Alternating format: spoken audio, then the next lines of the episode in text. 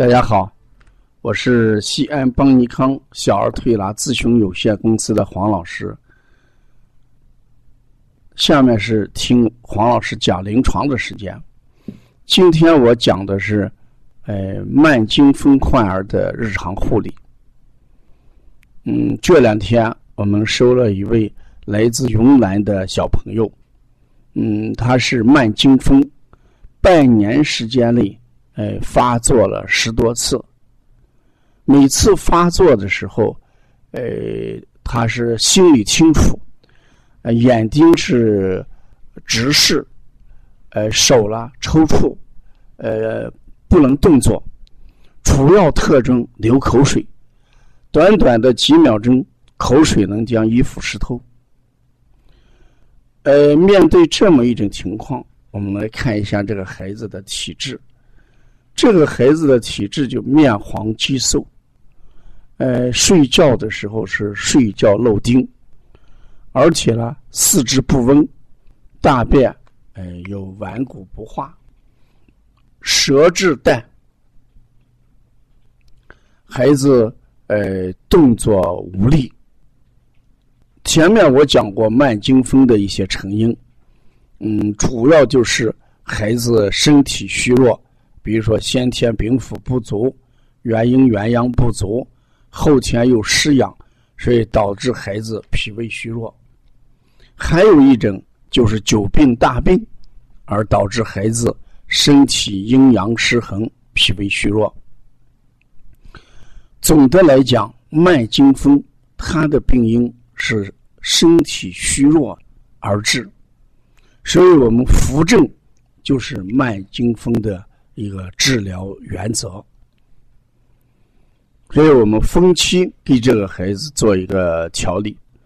第一个阶段，嗯，主要是健脾助运，呃，提高孩子的气血生化能力。慢惊风发作的时候，事实上，呃，主要体现在，呃，孩子不能。嗯，控制自己的手臂而抽搐，我们把这种情况就叫土虚木亢或者土虚木摇。再加上流口水，我们说咸为什么脾之液？那流口水就是脾虚而不怎么摄丁，所以加强脾的运化的按摩推拿，这是我们的第一件事儿。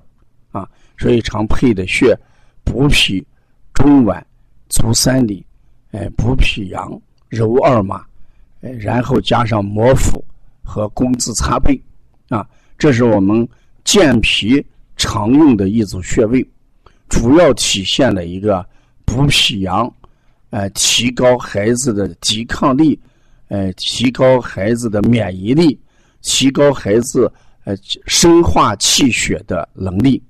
这一般在一个疗程左右。接下来第二个疗程，我们主要要解决孩子经络的问题。凡是抽，一定与什么经络有关。我们经脉疏疏养，就经脉失去了濡养，那一定会导致什么抽搐痉挛。那这一阶段，我们主要从经络这个疏通经络这一方面。给孩子做慢经风的调理啊，比如说上肢这个经络的疏通，下肢经络的疏通，还有我们孩子这个背部背肌力的一些疏通。当孩子的经络和肌肉呃疏通之后，呃气血运行正常，经脉得到了气血津液的濡养，那抽的这个动作。它就不会产生，所以调理慢经风第二个阶段主要在经络，哎这一块我们要做一些疏通。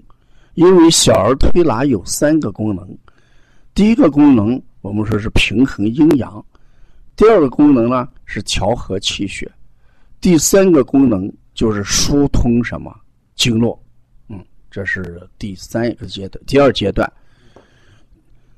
做上一个疗程之后，我们第三个阶段主要要调整一下，哎，孩子呃脑的发育的问题。